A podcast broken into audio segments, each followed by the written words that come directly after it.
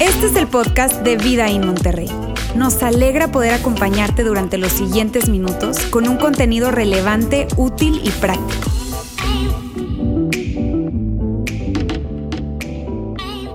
Hoy vamos a iniciar con una pregunta que más que una pregunta se convierte inclusive en una confesión para acá, para todos nosotros. A ver, ¿cuántos de ustedes han comprado un aparato como este? Bueno, mejor no tan sofisticado, ¿está bien? Pero un aparato para, para hacer ejercicio, llámese caminadora, llámese elíptica, llámese un juego de pesas, que terminaron siendo un bonito adorno un eh, pisapapeles o un lugar donde guindamos o colgamos la ropa y lo dejamos allí. A ver cuántos eh, realmente terminaron haciendo eso en algún momento. Yo levanto mi mano. ¿Cuántos se inscribieron en un gimnasio? Aprovecharon esas ofertas que dicen, mírame, paga esto y vas a tener 18 meses de mensualidades cubiertas. Esas promociones que salen sobre todo a principio de año, ¿verdad? O por ahí no sé cuándo salen.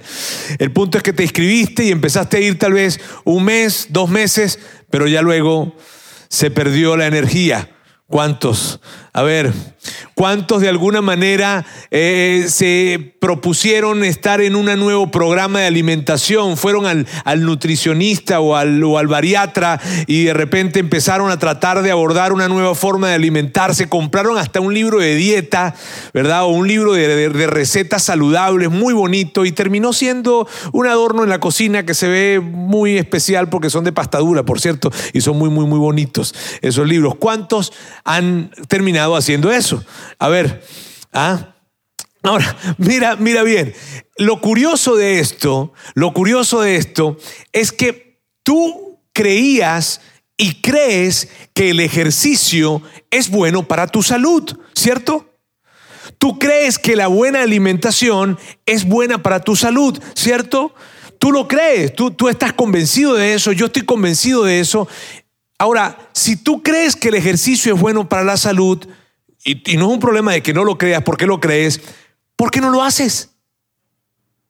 Si tú crees que la alimentación, una, una, buena alimentación, saludable alimentación, es buena, ¿por qué te sigo viendo en la Ramos? O sea, si tú, si tú crees esto, ahora pregunto, tú lo crees, ¿cierto? Tú crees que la buena alimentación es buena para, para, para tu salud. Tú crees que el ejercicio es bueno para tu salud. Entonces, lo que nosotros descubrimos o una conclusión que rápidamente podemos ver cuando hacemos este pequeño ejercicio es lo siguiente. Con respecto al ejercicio y a la alimentación, podemos decir lo siguiente. La gente no actúa basada en lo que cree. ¿Cierto? La gente no actúa basada en lo que cree porque todos creemos que el ejercicio y la alimentación son cosas que vienen a impactar positivamente nuestra salud, pero sin embargo no, no las hacemos del todo. Entonces la gente no actúa según lo que cree porque creer no hace la diferencia. Si creer no hace la diferencia, entonces, ¿qué hace la diferencia?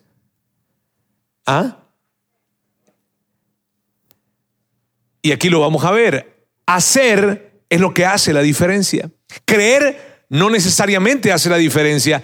Hacer es lo que hace la diferencia. Y mira qué curioso. Aun cuando tú haces lo que hagas correctamente, ¿verdad? Me refiero a hacer lo correcto. Aun cuando tú lo hagas con una mala actitud, tú vas a tener beneficios. Aun cuando tú vayas al gimnasio con una terrible actitud, maldiciendo inclusive, aun cuando salgas a correr y probablemente digas, ¿qué hago yo corriendo aquí? ¿Quién me mandó a mí a correr? Empezó a llover y tengas una horrible, aun cuando te comas los vegetales con mala actitud, pero si tú te mantienes haciendo eso, haciendo eso, aún con mala actitud, tú vas a experimentar beneficios de eso que estás haciendo. ¿Sabes? Qué curioso, ¿cierto? Qué curioso que aun cuando lo hagas con mala actitud, tú terminas teniendo beneficios de eso que tú estás haciendo. ¿Por qué? Porque el hacer es lo que hace la diferencia, aun cuando lo hagas con mala actitud. Ahora, hay otra cosa que hace una gran diferencia y definitivamente una gran diferencia y es esta. Tener un compañero también hace una gran diferencia, ¿cierto? Mírame, yo de, desde, desde chavo, yo no tuve esa eh, eh, formación en términos deportiva, ¿no? nunca tuve una inclinación hacia los deportes, no practicaba un deporte como tal, aunque ustedes no lo crean con todo mi, cuerpo atlético, ¿verdad? Este, nunca, nunca realmente yo tuve esa propensión. De hecho, fue hasta a finales de mis 30 años, o sea, uno o dos años atrás, ¿verdad? Que yo empecé a incorporar algún tipo de actividad física y en mi caso tiene que ver con salir a trotar, a correr, en fin. Pero en esa jornada en la que me propuse empezar a hacer algo, porque fue una gran decisión, te digo, nunca lo había hecho, fue una gran decisión, este, yo dije, voy a salir a correr a las cinco y media de la mañana. ¿Y cómo lo logré? Porque lo logré, ¿verdad? Y si tú me preguntas cómo lo logré, una cosa clave en esto fue que tuve un compañero tuve un compañero que iba conmigo a las cinco y media, se llama Toño, él era, él era parte de acá, de nuestra iglesia, de hecho se fue porque nos peleamos. Este, no, no, no, Toño estaba, se fue para otra ciudad. Ahora, miren bien, él, eh, él, él me buscaba o yo lo buscaba, porque él vivía muy cerca de mi casa. Entonces cuando íbamos a correr, él me buscaba a esa hora o yo lo buscaba a él y terminábamos yendo a correr. Ahora, había mañanas que yo no quería ir, pero yo sabía que Toño me iba a buscar. Había mañanas que yo no, yo no, definitivamente no quería ir, pero yo sabía que me iba a comprometido con él a buscarlo. Y yo recuerdo una mañana en la que fuimos que estaba lloviendo, pero lloviendo increíblemente, y yo le mandé un mensajito a Toño así inocentemente, ¿será que vamos? Y Toño, ¿verdad? Ese compañero me dijo, voy por ti. Y yo dije... Ahora, el punto es este. Yo terminé haciéndolo. ¿Por qué? Porque tenía un compañero. ¿Sabes? Miren bien, amigos. Psicólogos, terapeutas, consejeros, psiquiatras, coaches deportivos, coaches ejecutivos, coaches de vida, están de acuerdo en lo siguiente, en que rendir cuentas sí funciona. Si hay algo que tú tienes atorado, que todavía no has podido hacer y que tú sabes qué es lo que debes hacer, cuando consigues a alguien a quien rendirle cuentas, te metes en un entorno o en un contexto en el que te va a forzar a hacerlo. Por eso gente como alcohólicos anónimos que tratan con personas que vienen con comportamientos muy complicados, con adicciones, ellos han encontrado en el rendir cuentas la clave de su proceso. Todos los días se ven. Inclusive existen figuras como padrinos, que son los que vienen a ser esas personas también que, que, se rinden cuenta entre todos, pero también con ese padrino hay una rendición de cuentas muy, muy, pero muy especial. Y que entonces se logra llevar a cabo un camino de restauración en la vida de esa persona porque el rendir cuentas está presente en la vida. Ahora amigos, ¿por qué yo hablo acerca de esto? ¿Por qué les hablo acerca de esto? Porque esto aplica para todo en la vida. Puede que alguien diga, Roberto, yo no tengo problemas con respecto al ejercicio ni a la, ni la alimentación, porque soy una persona muy disciplinada con esto en mi vida. Pero yo te puedo asegurar a ti que hay áreas en tu vida en las que hay algo que tú tienes atorado. y que esto aplica. Esto aplica.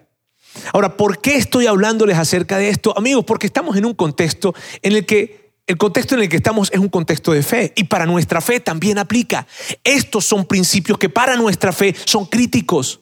Son sumamente críticos. Y mira bien lo curioso de esto. Independientemente de, de, de, de tu formación de fe, sea una formación en una iglesia cristiana, protestante o evangélica o en una iglesia católica, o simplemente tú empezaste a construir una relación con Dios y no quisiste identificarte con ningún nombre porque los nombres no te gustan, en fin, independientemente de cuál sea tu, tu trasfondo con respecto a esto, todos los que vivimos esa experiencia de fe o esa jornada de fe, básicamente lo que nosotros hacemos es esto, es creer.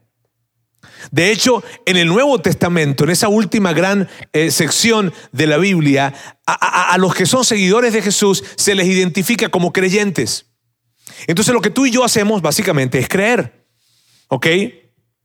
Ahora, independientemente de qué experiencia de fe o formación de fe tú traigas, perdón, porque hay muchísimas diferencias en términos de nuestra, de nuestra formación de fe, hay algo que sí te puedo asegurar que todas las personas que estamos recorriendo una jornada de fe tenemos en común.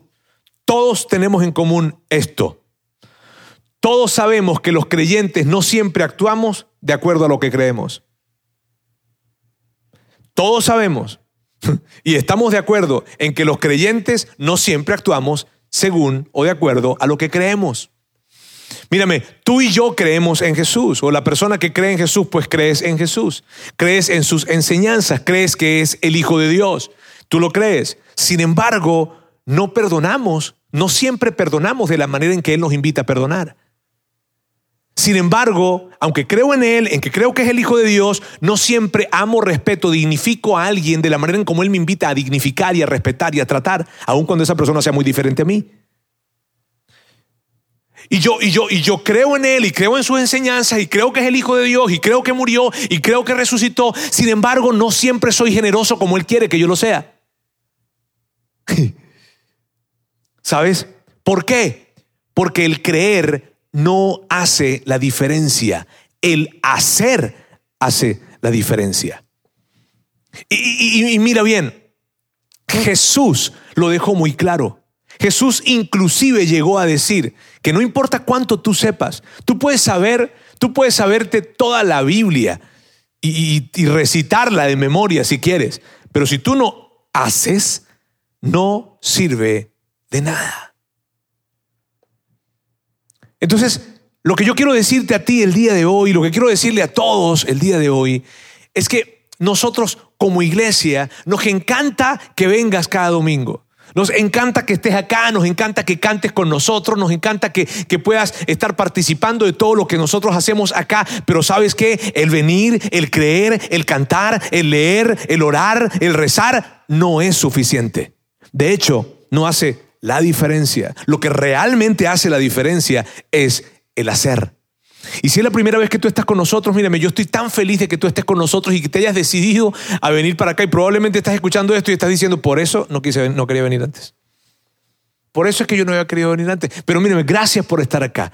Gracias por estar acá de verdad. Lo que nosotros, lo que yo anhelo es que tú puedas estar el día de hoy acá y experimentar la iglesia de una manera diferente y que te guste y que te guste tanto que puedas venir la siguiente semana. Ahora, a lo largo de tu experiencia de acercarte, en ese proceso de acercarte y caminar hacia Dios, te vas a encontrar con algo, que la diferencia no está en creer, la diferencia está en hacer. ¿Y por qué mi énfasis en esto? Porque, amigos, no se trata o sea, cuando yo pienso en la vida de alguien, en la vida plena de alguien, en la vida transformada de alguien, no veo en la vida de alguien que cree mucho, veo en la vida de alguien que hace mucho. Y mi énfasis y el énfasis que nosotros queremos construir como iglesia es de personas que realmente, más que creer, hagan, porque hemos entendido que en el hacer es donde está la verdadera plenitud y la verdadera transformación en la vida de alguien. Y tú estás de acuerdo conmigo en esto.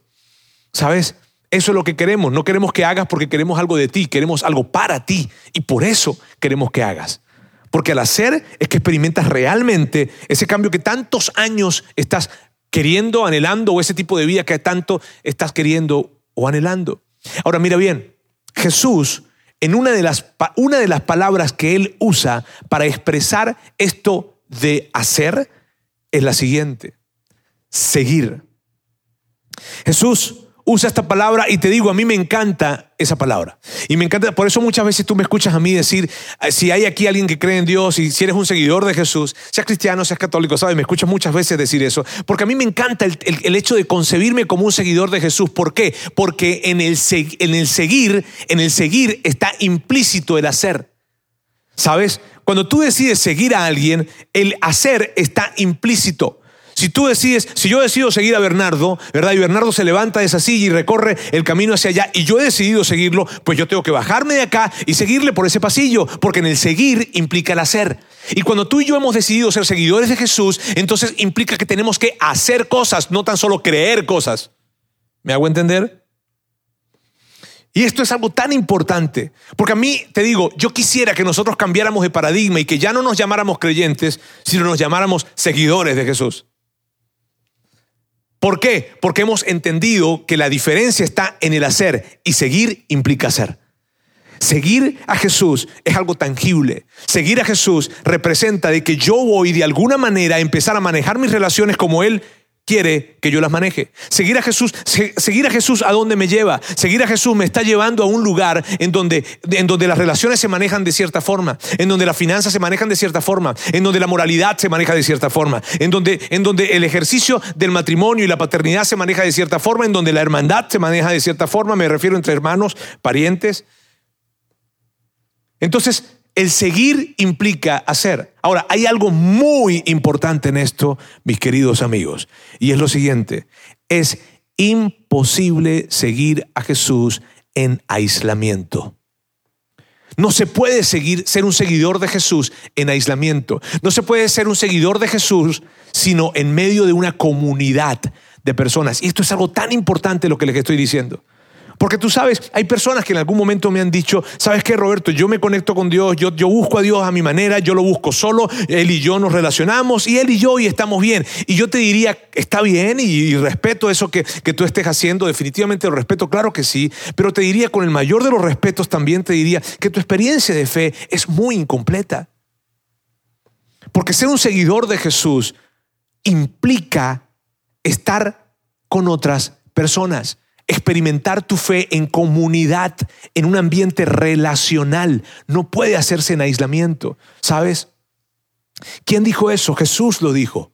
El apóstol Pablo lo dijo, ese hombre que, que, fue uno de los principales perseguidores de la iglesia del primer siglo, pero que luego se convierte en uno de los principales promotores de la iglesia, un hombre sumamente inteligente, brillante, sumamente preparado. Él toma las enseñanzas de Jesús, y esto es una de las cosas que me encanta de Pablo, que es que él toma las enseñanzas de Jesús y luego las aterriza de una manera increíble para ayudarnos a nosotros a poder aplicar eso que Jesús nos dijo y nos enseñó, no porque Jesús no fuera aplicativo, porque también lo era, pero Pablo como que se toma ese tiempo, ¿verdad? Y escribe muchas cartas. Y en las cartas que escribe Pablo habla claramente que se trata del hacer. De hecho, él usa una palabra que él usa, él usa una palabra que está muy presente en sus cartas y es esta, o una palabra no, una frase, los unos a los otros, los unos a los otros, los unos a los otros. De hecho, yo voy a colocarte en un momento aquí la lista de Pablo de los unos a los otros para que tú veas cómo Pablo, que, que, es una persona brillante, nos ayuda a aterrizar esto del hacer. Y esta es la lista de Pablo. Mira bien, la lista de los unos a los otros de Pablo. Perdónense, no perdónense, sino perdónense. ¿está? Perdónense los unos a los otros, acéptense los unos a los otros, cuídense, anímense, sométanse, restáurense, carguen las cargas los unos a los otros, tolérense los unos a los otros. Lo que Pablo dice en sus cartas, o lo que quiere decir Pablo en sus cartas, es esto. Si tú quieres ser un seguidor de Jesús, así se ve ser un seguidor de Jesús. Y está bien que vayas a la iglesia, y está bien que cantes, y está bien que reces, y está bien que leas la Biblia, y está bien que ores, y qué padre, y está bien que des, y qué chido, y todo eso está muy padre, ok, pero eso no es suficiente, pero eso no alcanza. Así se ve ser un seguidor de Jesús que tú puedas participar en una comunidad y en un ambiente relacional en el que el perdón, la aceptación, el cuidado, el ánimo, el sometimiento, la restauración, el ayudarse en cargas, el tolerarse los unos a los otros esté presente. Y amigos, si tú y yo le ponemos lógica a esto, tiene todo el sentido del mundo. ¿Por qué? Porque esto es lo que nos convierte a nosotros en mejores personas. ¿Cierto que una mejor persona sería alguien que tú pudieses identificar con estas características? Cierto que tú piensas en una buena persona y tú piensas en alguien que, perdona, en alguien que acepta, en alguien que cuida, en alguien que se anima, en alguien que anima a otros, en alguien que puede intercambiar, no, no, no se siente superior al otro, en alguien que restaura, que ayuda a una persona en una situación de problemas, en alguien que le ayuda con las cargas, que tolera. Esa es una excelente persona. Dime si no. Entonces, tiene todo el sentido del mundo cuando le aplicamos la lógica. ¿Por qué? Porque el seguir a Jesús nos convierte en mejores personas. Y como se ve esa mejor persona, así se ve esa mejor persona. Así se ve. ¿Sabes? No se ve de otra forma.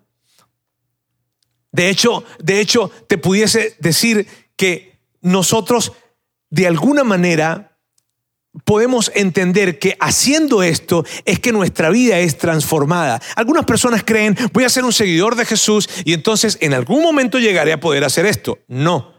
¿Sabes? No se trata de seguir a Jesús para luego llegar a aceptar y a perdonar. No, es que cuando decides seguir a Jesús, entonces aceptas, perdonas, restauras, haces todo esto y entonces te transformas en una mejor persona. Permíteme decírtelo de esta manera. No eres transformado para hacer esto. Haciendo esto, eres transformado. Y tiene todo el sentido del mundo, porque cuando yo te hablo de una, de una persona, de una mejor persona, y te muestro este, esta imagen, esta fotografía, esta persona te gusta, ¿cierto? Pero si yo te digo, él es tan buena persona, ¿por qué? Porque él lee tanto la Biblia. El leer la Biblia, entonces, ¿te hace una mejor persona? Jesús mismo te dijo que no. ¿Qué quiere decir eso? ¿Que no la voy a leer? No. Ay, mira, el pastor Roberto dijo que no leyéramos la Biblia. No, no estoy diciendo eso. Lo que estoy diciendo es que no es suficiente. Que la diferencia se encuentra no en el creer ni en el saber, sino en el hacer. Así es. Miren amigos, y para mí lo que les quiero decir es esto, creer en privado no es suficiente. Si tú dices, mira, yo, yo, yo, yo, yo voy a creer en privado. Yo, yo, yo tengo mi relación con Dios y, Él y yo, y yo oro y yo rezo, yo leo la Biblia y Él y yo, Él y yo, yo y Él, en fin, sabes, eso no es suficiente. Tu experiencia de fe no es completa. Eso es lo que quiero decirte. Y ahora, yo me crié en un contexto y me crié en un entorno en donde se me animaba a eso. ¿A qué eso? Se me animaba a hablar con Dios, se me animaba a, leer la Biblia, se, se, me animaba a cantarle a Dios, se me animaba a tener disciplinas personales, se me animaba a dar, pero todo tenía que ver él y yo, él y yo, él y yo. Así me crié yo. Y tú sabes que terminé dándome cuenta que ese era un enfoque muy moralista y que en algún momento terminé convirtiéndome en una persona juiciosa, que señalaba a las otras personas porque me pensaba que yo era mejor que otros. Imagínense. Bueno, no. Sí, ese es el daño que hace ese enfoque.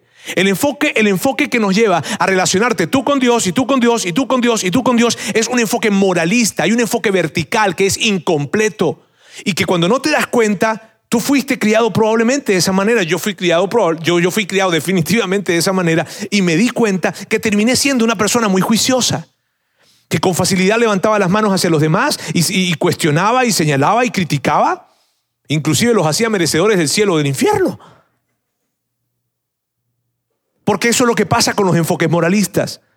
Ahora, Jesús, el mismo Jesús, es increíble. El mismo Jesús nos lleva a entender que no es así. De hecho, Jesús antes de irse le dice a sus discípulos, muchachos, trátense de una manera tan increíble Cuídense, perdónense, anímense, respétense, dignifíquense de una manera tan espectacular que cuando alguien los vea actuar así, digan, órale, ¿y estos quiénes son? Me gusta, no, no sé ni lo que creen, pero nada más como se trata, me gustaría ser parte de ellos. ¡Wow!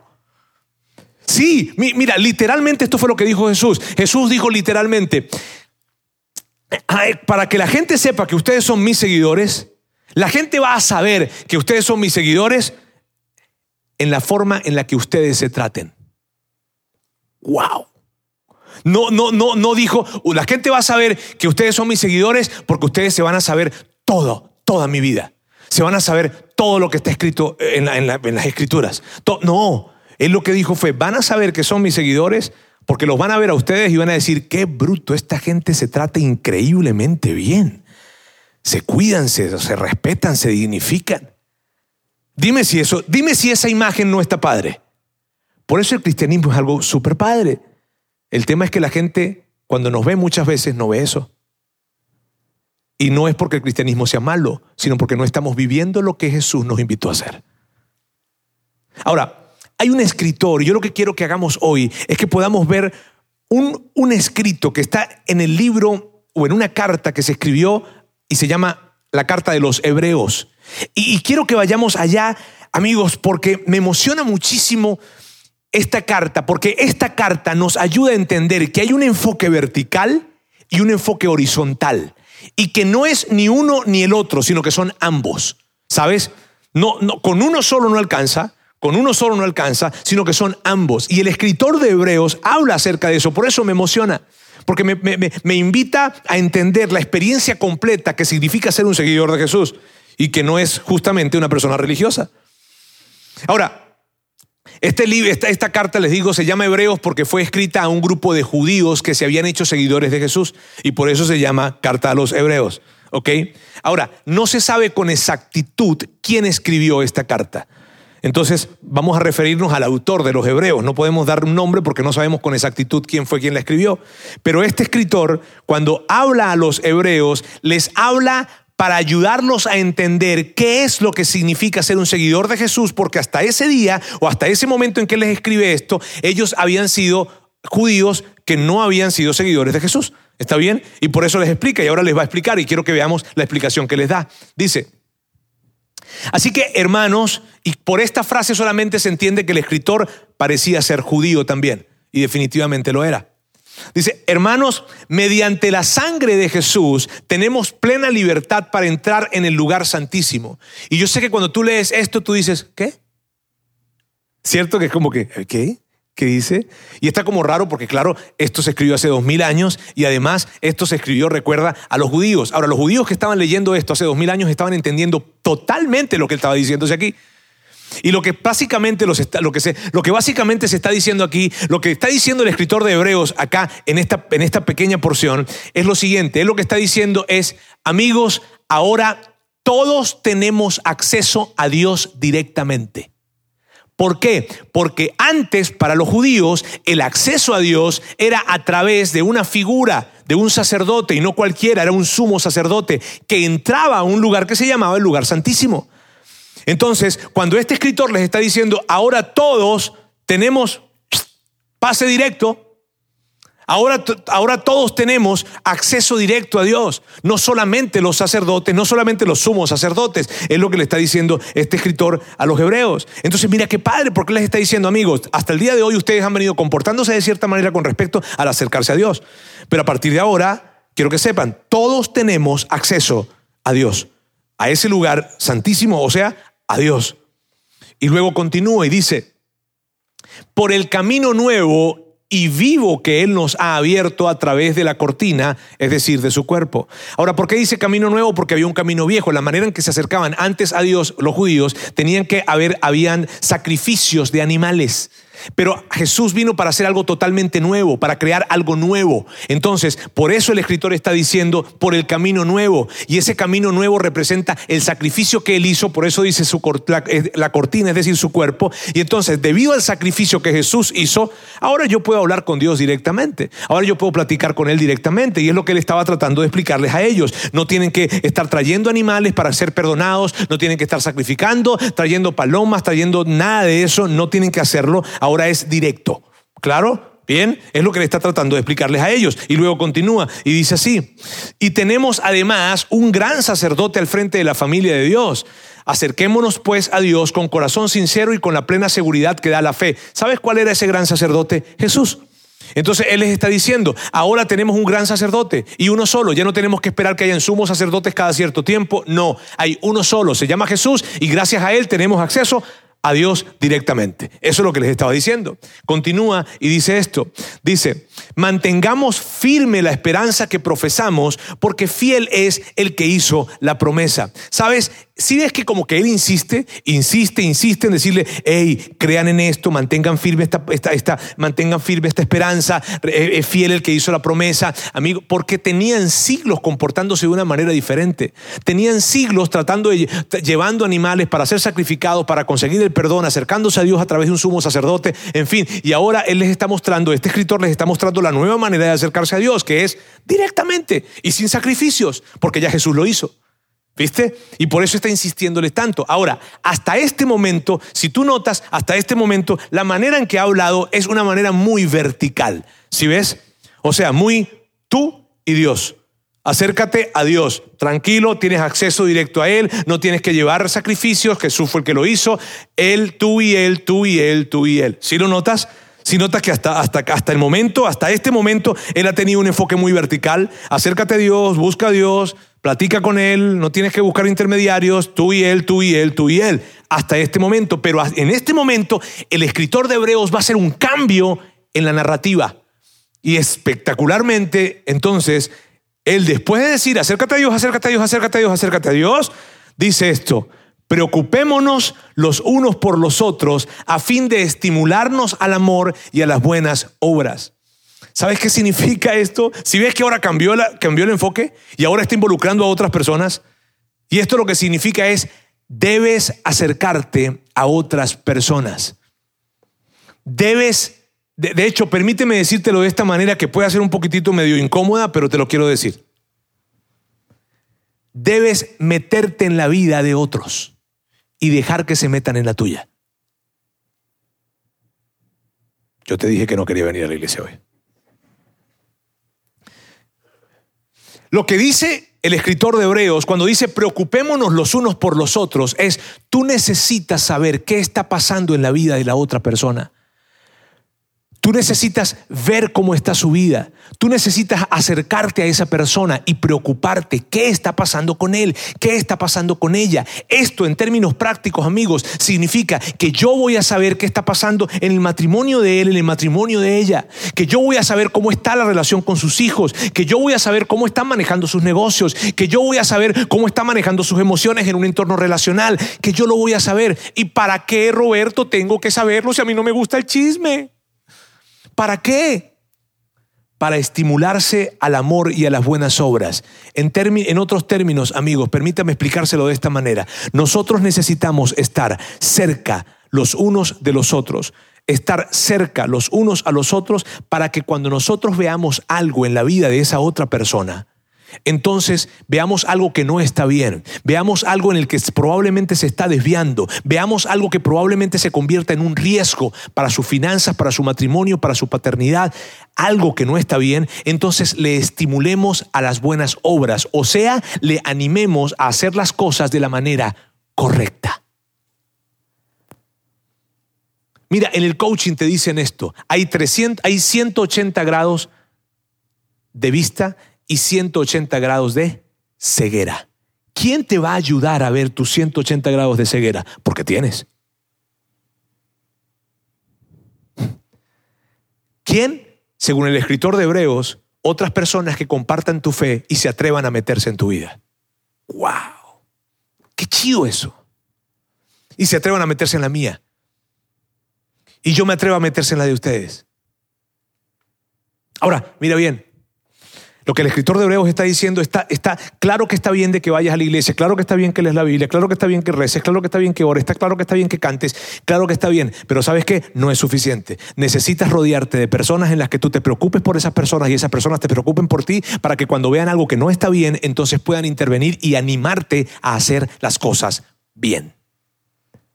Qué chido eso, ¿verdad? Luego él continúa hablando y dice esto. Dice, no dejemos de congregarnos como acostumbran hacerlo algunas personas o algunos. ¿Por qué dice esto? Y yo quiero hacer aquí, aquí quiero comentarles varias cosas. Una es la siguiente. Tomar este texto y em, interpretarlo como que se trata solamente de esto de congregarse, es venir a la iglesia, es una interpretación limitada. Cuando el escritor de Hebreos está diciendo esto, lo que está diciendo es esto no dejen de experimentar su fe en comunidad con otras personas. No dejen de tener una experiencia relacional con respecto a su fe, como muchas personas terminan haciéndolo. No dejen, no dejen de hacer, no, no, o sea, no, no, no permitan que esto suceda, porque en la comunidad es donde se experimenta la fe de una manera plena. Aquí hay varias cosas, les decía. Esta es una de ellas y la otra es la siguiente. Amigos, cuando nuestra fe se afecta, se afectan muchas cosas más. Por eso nuestra fe es tan importante. Porque cuando nuestra fe se afecta, se afectan muchas cosas más. ¿Sabes? Una de las cosas que yo he visto con muchísimo dolor en este tiempo de pandemia, en este ya dos años que tenemos en este recorrido, con muchísimo dolor, he visto lo siguiente, cómo la fe de mucha gente se ha afectado. Y por su fe haberse afectado, se han afectado muchas cosas más. Y esto no es un llamado a la, irresponsabilidad y que no hagamos un distanciamiento social, no. Pero amigos, aún en medio de situaciones como las que estamos pasando, por favor, no perdamos de vista un principio que está escrito hace dos mil años, en el que se dice que para que tu fe se construya y para que tu fe sea sólida, necesitas experimentarla en comunidad con otros. No la construye solo, no la construye sola. No, no se puede. No fuimos diseñados para construirla sola. La fe, cuando la fe se afecta, se afecta. Y, mira bien, lo que te estoy diciendo, tú lo sabes muy bien. ¿Y por qué tú lo sabes? yo no necesito convencerte de esto, porque si en algún momento de tu vida tú empezaste a distanciarte de la fe, de Dios, en fin, tú sabes que todo empezó cuando empezaste a distanciarte de personas de fe. Y entonces progresivamente te fuiste distanciando de la fe. Ahora, cuando te digo que la fe afecta muchas cosas, no tan solo es un tema de que se afectó mi fe y ya, no. ¿Por qué te digo esto? Amigo, porque es nuestra fe la que nos ayuda o la que nos mantiene corriendo en una carrera para alejarnos del egoísmo. Es nuestra fe. Es nuestra fe la que nos ayuda a que estemos atentos a no perdernos en esa gran tendencia que tenemos cada uno de nosotros de colocarnos a nosotros primero y a los nuestros. Es nuestra fe la que nos ayuda a no perdernos o a no dejarnos guiar por un sistema de valores que está totalmente distorsionado alrededor de nosotros y que si nosotros no nos damos cuenta, señores, nos metemos en, esa corriente. Y cuando menos te diste cuenta, te das cuenta de que estás interpretando la vida, la finanza, las relaciones y todo desde el lugar de que, desde, los valores que este mundo te invita a vivir. Es nuestra fe la que nos ayuda a entender cuáles son las cosas que verdaderamente importan y a recordar que la gente es más importante que las cosas. Es nuestra fe la que nos ayuda a luchar por nuestro matrimonio. Amigos, si no fuera por la fe, muy probablemente yo estuviera divorciado. ¿Y, por qué, Roberto, viviste crisis muy fuertes en tu matrimonio? No, no las, no las he vivido. Así fuertes, fuertes que digamos, no. Más allá de lo de mi suegra, mi amor y eso, pero este, eh, no las he vivido. Pero sabes, el perseguir una fe me ha hecho perseguir un buen matrimonio, no lo contrario. El, perseguir mi fe, el desarrollar mi fe, me ha hecho caminar en la vida con la esperanza de saber que el día de mañana no sé qué depare, pero tengo la total y absoluta seguridad de que Dios va a estar conmigo. Por lo tanto, miro hacia adelante con esperanza y sabiendo de que las cosas al final del día van a estar bien. Y eso me ayuda a ver oportunidades donde muchos no las ven. ¿Sabes? Cuando la fe se afecta, se afectan muchas cosas. La salud relacional, la salud mental, la salud financiera, muchas cosas se afectan. Por eso es tan importante la fe. Y entonces cuando yo entiendo esto y yo veo que el escritor de Hebreos está diciendo, cuidado, manténganse experimentando su fe en comunidad, entonces yo digo, si no la experimento en comunidad, se afectará mi fe, por lo tanto se afectarán muchas cosas más. Y luego que él dice esto, inmediatamente después él dice lo siguiente. Él dice, no dejemos de congregarnos como acostumbran hacerlo algunos, sino animémonos unos a otros y con mayor razón ahora que vemos que aquel día se acerca. ¿Sabes algo curioso? El escritor de Hebreos está diciendo algo todos los creyentes, no importa qué tan fuerte sea tu creencia, no importa qué tan fuerte sea tu creencia, todos, incluyéndome, todos los creyentes, deben entender esto. Necesitan estar cerca de otras personas. ¿Para qué? Para que sean animados los unos a los otros. ¿Y qué consiste? ¿En qué consiste esto de estar animados? ¿En qué? ¿Qué representa? ¿Qué significa? Animar, esto es lo que significa animar. Animar significa infundir valentía fuerza, ánimo en alguien para hacer algo.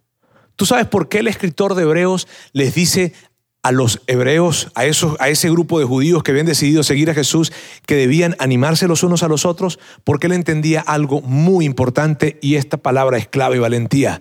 Esto es lo que entendía el escritor de Hebreos, que para poder vivir nuestra fe necesitamos valentía. Para poder vivir tu fe en la preparatoria necesitas valentía. Para poder vivir tu fe en la universidad necesitas valentía. Para poder vivir tu fe en tu trabajo. Para poder vivir tu fe en tus negocios necesitas valentía. Porque muchas veces tendrás que perder para ganar. Perder probablemente alguna oportunidad para ganar carácter. Pero se necesita valentía. Y esa valentía les digo, no viene sola. Necesitas valentía para vivir tu fe en tus relaciones familiares. Necesitas valentía para vivir tu fe en plenitud. Necesitas valentía, pero esa, fe no esa valentía no la vas a obtener tú solo. Esa valentía viene cuando tú te acercas a Dios definitivamente y también te rodeas de otras personas que te animan y te ayudan a decir, hey, sigue, hey, hey, hay algo que no estás haciendo bien. Sabes, yo he contado, yo he contado con la gran bendición así lo puedo decir, con la gran bendición de tener gente a mi alrededor que se atreven a acercarme a decirme, hey, aguas con esto, Roberto. Hey, aguas en tu matrimonio. Hey, aguas como, como padre. Hey, aguas en tus finanzas. Hey, aguas con... Y eso me ha llenado de valentía para seguir recorriendo el camino que debo recorrer. Ahora, lo que quiero que hagamos ahora es que vayamos a leer completo el texto que hoy vimos por partes. ¿Está bien? Vamos a verlo otra vez. Dice así. Mantengamos firme la esperanza que profesamos, porque fiel es el que hizo la promesa. Preocupémonos los unos por los otros. Recuerda, esto es enfoque vertical. Preocupémonos los unos por los otros, enfoque horizontal, a fin de estimularnos al amor y a las buenas obras. No dejemos de congregarnos como acostumbran a hacerlo algunos, no dejemos de experimentar comunidad, sino más bien animémonos unos a otros y con mayor razón ahora que vemos que aquel día se acerca. Amigos, hoy yo quiero terminar este tiempo con una pregunta, esta pregunta. ¿Hay alguien fuera de tu familia animándote a vivir tu fe? ¿Tienes a alguien fuera de tu familia animándote a vivir tu fe? Animándote, diciéndote cuando las cosas pareciera que no están bien, acercándose y hablándote. Tú le has dado el permiso a alguien para que te diga y para que te hable cuando tú quieres y cuando tú no quieras también. Le has dado el permiso a una persona fuera de tu familia para acercarse y para infundirte aliento, para decirte, hey, cuidado. Le has dado permiso, has creado un contexto en el que, en el que sistemáticamente tú puedas eh, ver cómo viven la fe y animarse unos a otros diciendo, hey, cuidado con eso, hey, te vi que estabas tratándola a ella, tratándolo a él de cierta forma, ah, cuidado, esas palabras no ayudan, el sarcasmo no es muy bueno. ¿Tienes ese contexto? ¿Sabes que a mí me han dicho eso? Aunque ustedes no lo crean. Yo sé que yo parezco un ser angelical. Pero a mí hay personas que, de las que me he rodeado que me han dicho, hey Roberto, ¿sabes qué? El sarcasmo en tu relación matrimonial no, no te va a ayudar. Y yo, ¿cuándo yo he sido sarcástico? Jamás. Mi amor, y la volteó a ver a ella. Ella voltea hacia otro lado. ¿Sabes? ¿Hay alguna persona en tu vida? Ahora, ¿por qué hemos hablado acerca de esto y por qué quiero terminar el día de hoy haciéndote esta pregunta? ¿Por qué? Porque amigos, este miércoles a las 8 de la noche, o sea, este próximo miércoles a las 8 de la noche, nosotros vamos a tener un evento que se llama Group Link, o sea, un evento de enlace, está bien, un enlace de grupos, porque nosotros tenemos una de las formas de los ambientes que hemos creado en la iglesia, son los grupos pequeños. ¿Qué son los grupos pequeños? Los grupos pequeños son personas que están en la misma etapa de vida, que están más o menos, si tú estás casado y tienes hijos pequeños, entonces son grupos de personas que tienen, están casados y tienen hijos pequeños, o tienen hijos grandes, o eres soltero, o eres profesional, en fin, hemos creado diferentes tipos de grupos para que puedan construir esta comunidad que el escritor de Hebreos aquí nos invita a crear y que podamos hacer vida juntos, abrir nuestros corazones y caminar en una fe, en la fe que Jesús nos invita a tener. Entonces, ese evento va a ser este miércoles acá a las 8 de la noche. Bien, y yo quiero invitarte a que tú puedas estar acá.